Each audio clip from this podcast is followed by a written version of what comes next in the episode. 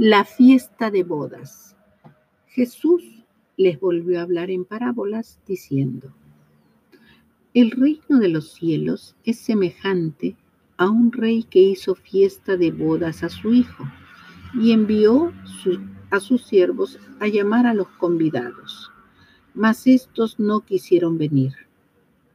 Volvió a enviar otros siervos diciendo, He aquí he preparado el banquete y todo ya está dispuesto.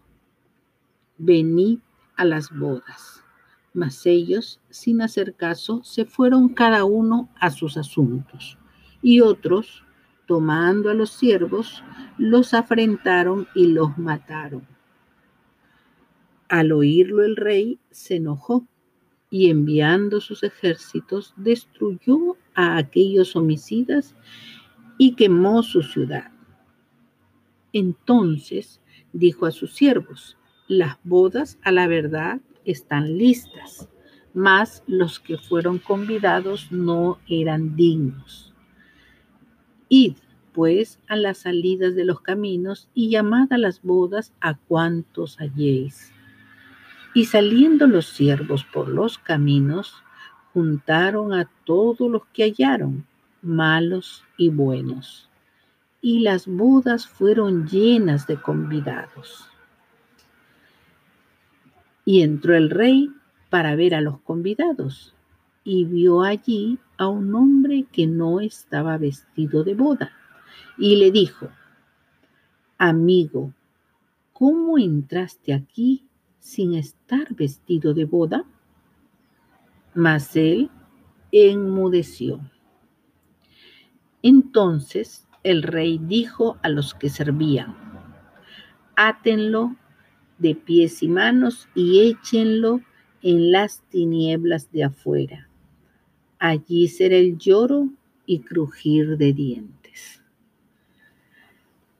¿Qué es lo que Jesucristo nos quiso enseñar con esta parábola? Para entenderla, vamos a desarrollarla en tres capítulos consecutivos debido a la importancia de su interpretación. Primero, será la señal de nuestro tiempo. Segundo, serán los diferentes vestidos de bodas. Y tercero, será la sentencia sobre la tierra y el hombre para reafirmar la importancia de este mensaje, solo vamos a recordar las palabras que el ángel le dice al apóstol Juan, sellando con estas palabras el último mensaje dado por Dios a los suyos. Y así le dice el ángel, escribe Dichosos los que han sido convidados a la cena de las bodas del Cordero. Y sabemos bien que, como dice su palabra, los primeros invitados fueron el pueblo judío, incluyendo a sus propios líderes religiosos pero como ellos no estaban de acuerdo con la forma en que Jesús estaba conduciendo la obra, lo rechazaron y lo mataron. Cuando el apóstol Pablo se encontraba realizando su primer viaje misionero entre judíos y gentiles en Antioquía, les dice así, a ustedes era necesario que se las hablase primero la palabra de Dios.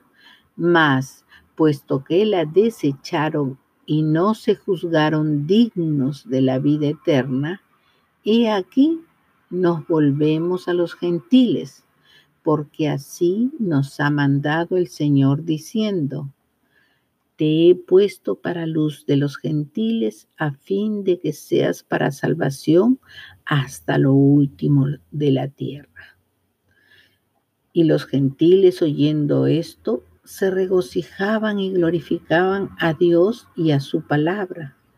Y creyeron todos los que estaban ordenados para la vida eterna. Amén.